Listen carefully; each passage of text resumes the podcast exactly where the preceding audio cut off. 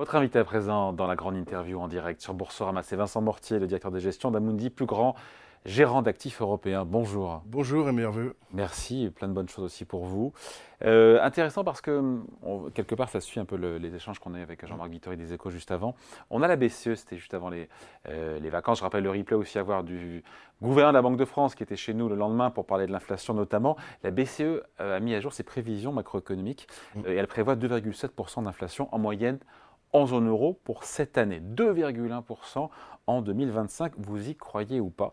Parce que ça reste quand même un peu le scénario que les marchés ont acheté, en tout cas jusqu'au 31 décembre. Absolument. Alors, euh, de la part de la BCE, mais aussi de la Fed, hein, quand on voit les prévisions de la Fed qui sont à peu près alignées, euh, on a une espèce de, fable, je dirais, d'une inflation qui revient vers, vers, la cible à 2% ou autour.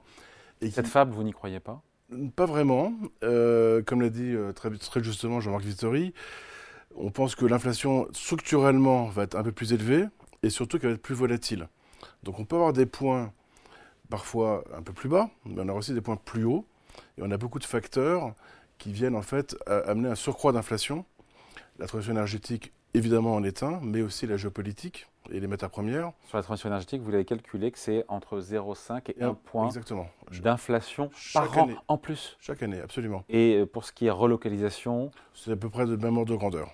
Donc ça veut dire que si on fait rien déjà, on se tape euh, moins un point, deux points d'inflation. C'est ça, exactement.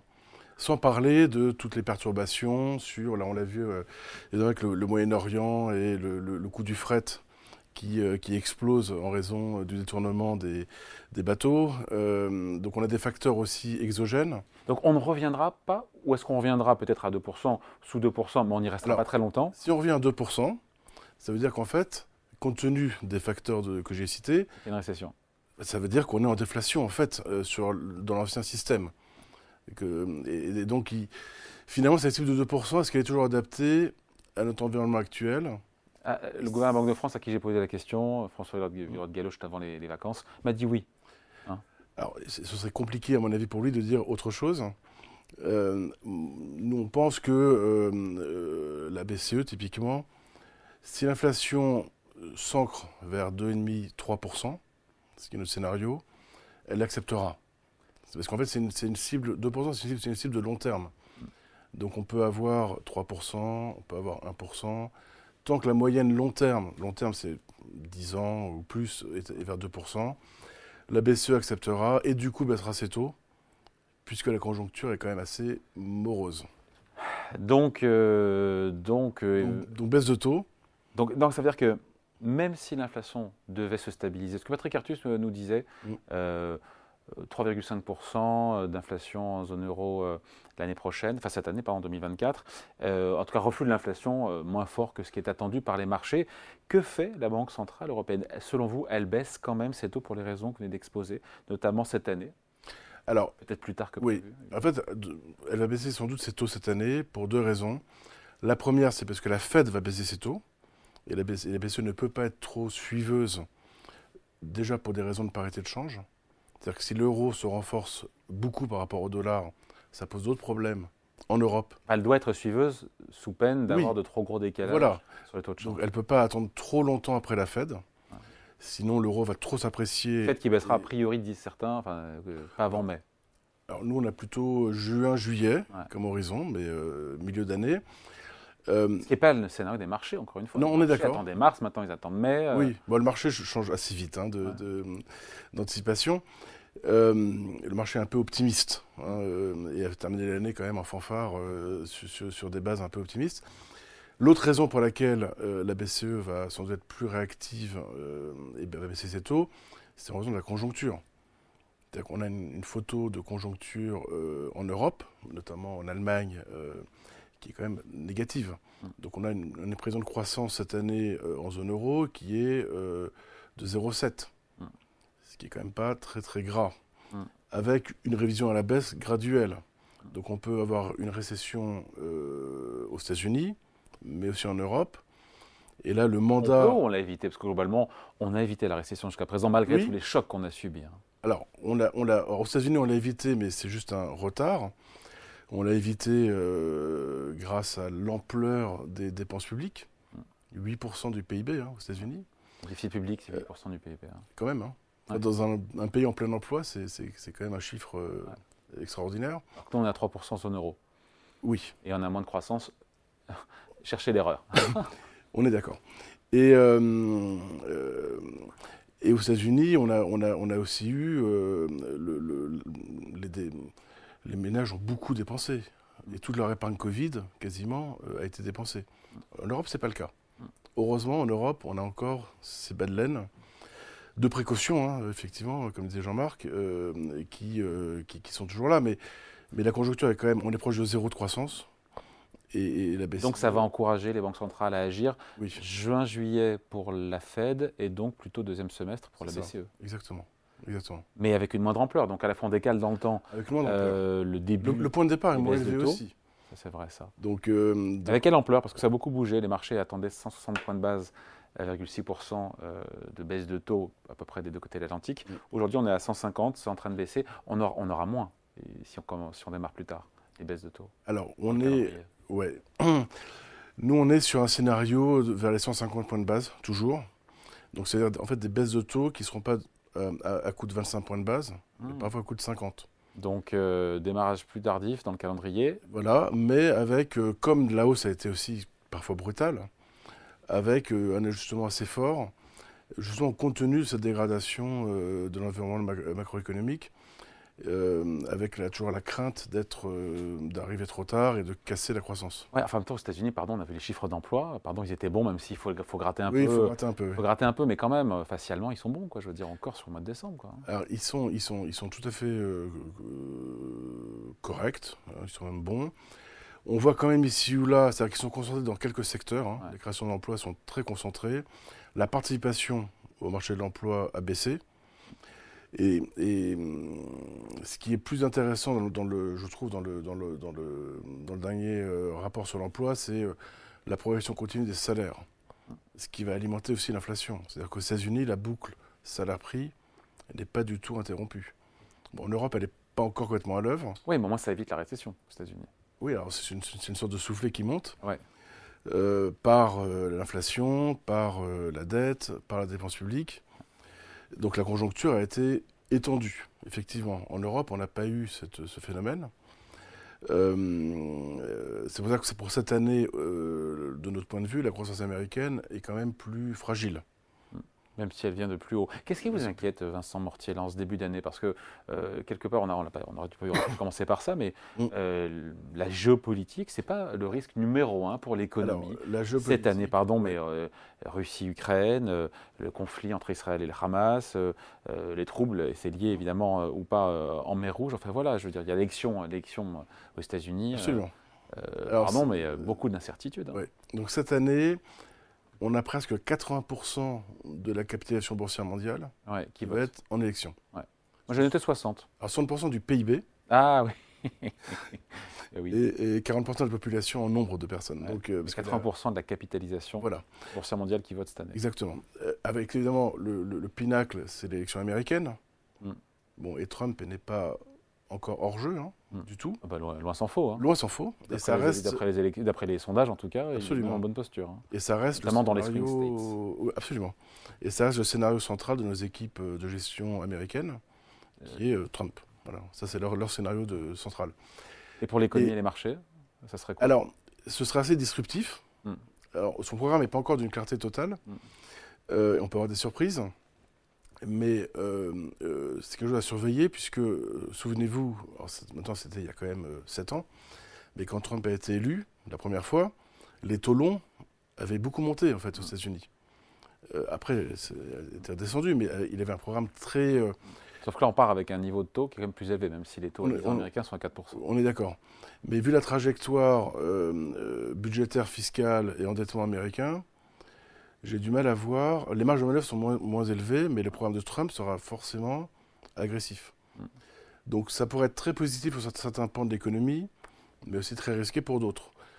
Donc il faut le surveiller de près. Euh, je pense que les marchés, aujourd'hui, n'en tiennent pas compte, hein, commenceront à l'intégrer vers euh, avril-mai. Une possible élection De Trump, et on va commencer à regarder les impacts du programme.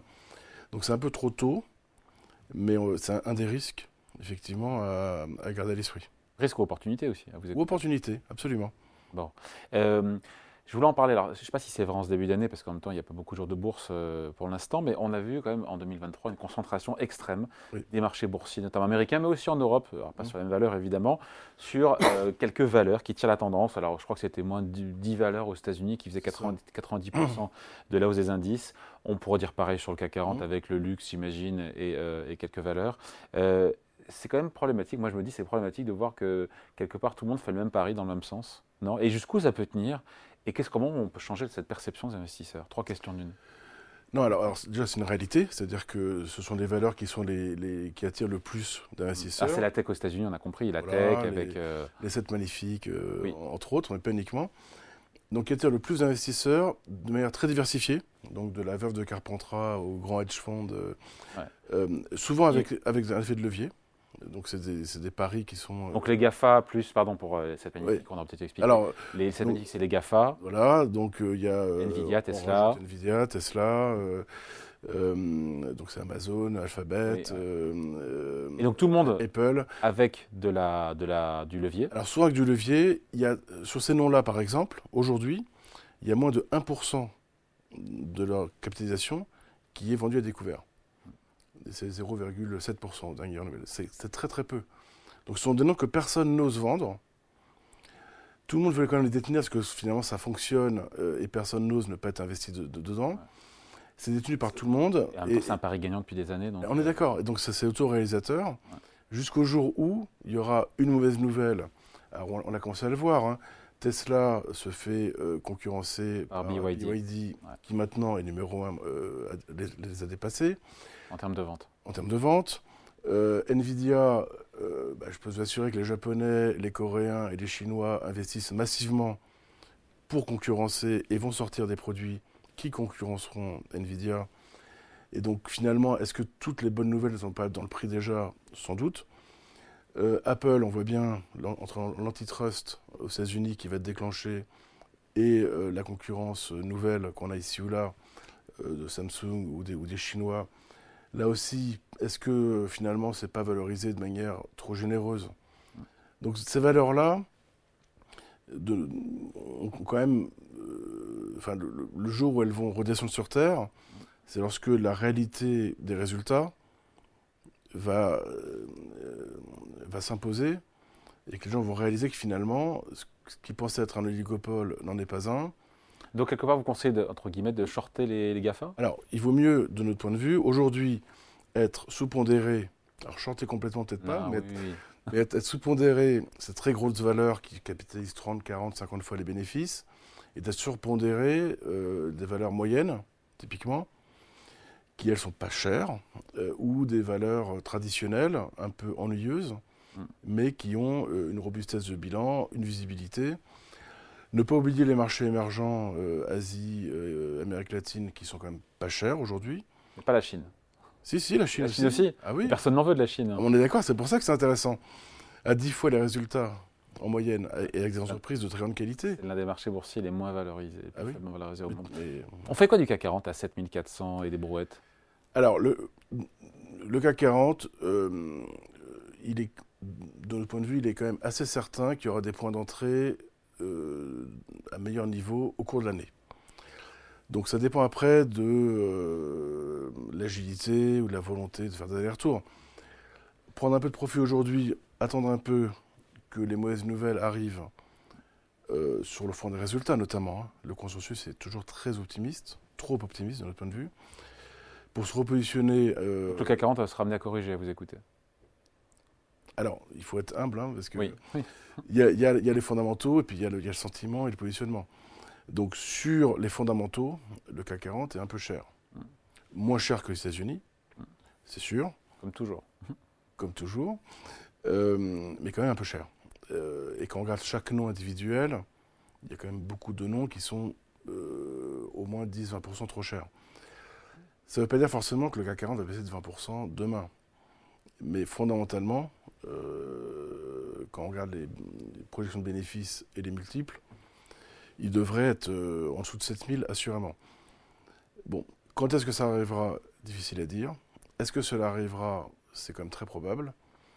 Donc, prendre un peu de profit, parquer en monétaire ou attendre un peu pour redéployer le moment venu, c'est pas une stratégie complètement idiote aujourd'hui. On peut le faire aussi de manière optionnelle. hein.